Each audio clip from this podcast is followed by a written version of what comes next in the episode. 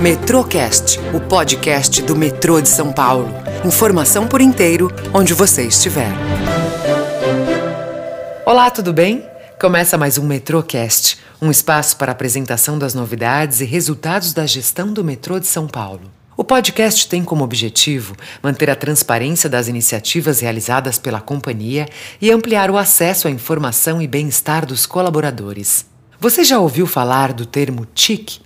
A sigla, que significa Tecnologia da Informação e Comunicação, é um conjunto de ferramentas tecnológicas utilizadas para que as empresas alcancem com rapidez e intuitivamente os seus objetivos de negócio e de gestão. Diante desse conceito, o metrô de São Paulo desenvolveu o Plano Diretor de Tecnologia da Informação, o PDTI que tem como meta aumentar a eficiência operacional e garantir um alto nível de integração entre os colaboradores da empresa interna e externamente.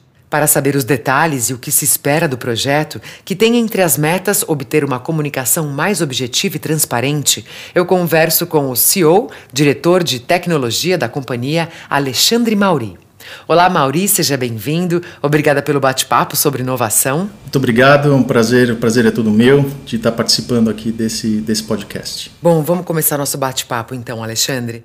O metrô sempre foi considerado como uma empresa inovadora. Por isso, qual é a diferença desse projeto em relação aos anteriores? E qual a necessidade de implementação? É, acho que é a primeira vez que o metrô está tendo a oportunidade de elaborar um PDTI, que é um Plano Diretor de Tecnologia da Informação. É, esse projeto visa trazer para o metrô uma visão a longo prazo de como queremos estar no futuro próximo em termos de soluções, aplicações, tecnologias e inovações. É, esse, projeto ele aí fazer um instrumento de todo um diagnóstico da nossa companhia e propor aí um planejamento para a gente identificar quais as necessidades para o futuro das inovações de tecnologia necessárias para o metrô. E Alexandre, o desenvolvimento do projeto tem a participação de alguma empresa ou ele foi todo elaborado e implementado pelo metrô? Na verdade, nós tivemos a oportunidade de contratar um parceiro mundialmente conhecido que é o Gartner. O, o Gartner é, um, é uma, uma, empresa de assessoria hoje de tecnologia famosa no mundo pelos quadrantes mágicos do Gartner, onde eles identificam quais são as melhores soluções dentro dos processos de tecnologias aplicadas em termos de soluções. É, e também a gente está usando toda a expertise do metrô, como você mesmo disse, de uma empresa inovadora, de novas tecnologias, novas ideias, de um profissionalismo constante para a criação desse nosso plano diretor.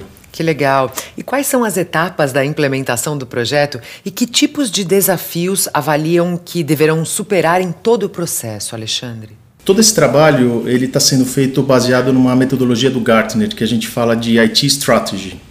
E, e, essa metodologia ela é formada por quatro grandes pilares. Né? Eu preciso definir um diagnóstico da minha situação atual, como é que está o metrô hoje em termos de soluções de tecnologia é, aplicadas. Eu preciso olhar todas as minhas ações estratégicas, olhando o meu plano de negócios, como é que a companhia quer estar em, em relação a estratégias para o futuro. Esses princípios estratégicos vão servir de, de, de influenciadores nas minhas tomadas de decisões e eu preciso adotar métricas para medir essas, essas ações tecnológicas para saber se eu estou atingindo os meus objetivos.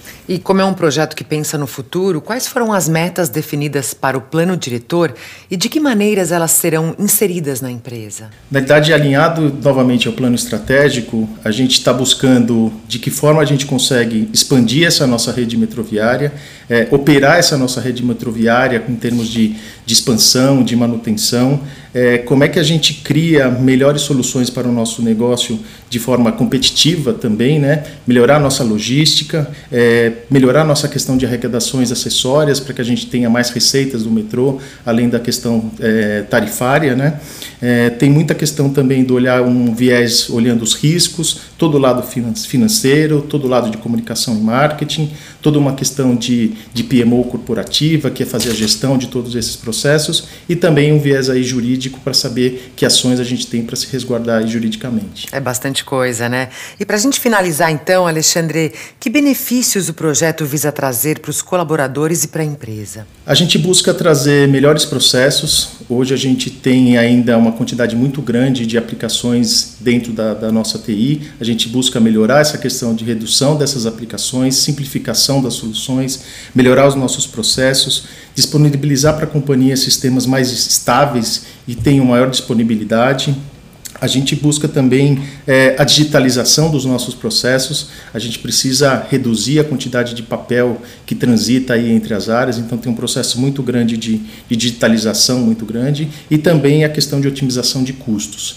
É, a TI sempre teve um, uma, uma impressão de, de, uma área que somente de custos, a gente precisa transformar essa visão de, de gastos e custos em relação à entrega de serviços e benefícios. Legal, Alexandre, muito obrigado pela sua participação, muito bom falar com você, viu? Até a próxima. Muito obrigado. Hoje, o podcast recebeu o CEO, diretor de tecnologia do metrô, Alexandre Mauri. Obrigada, Mauri, pelas informações. Só para lembrar, além do podcast, você também pode acompanhar as novidades do metrô de São Paulo pelo canal do Presidente. Esse foi o Metrocast. Obrigada e até a próxima. Metrocast, o podcast do metrô de São Paulo.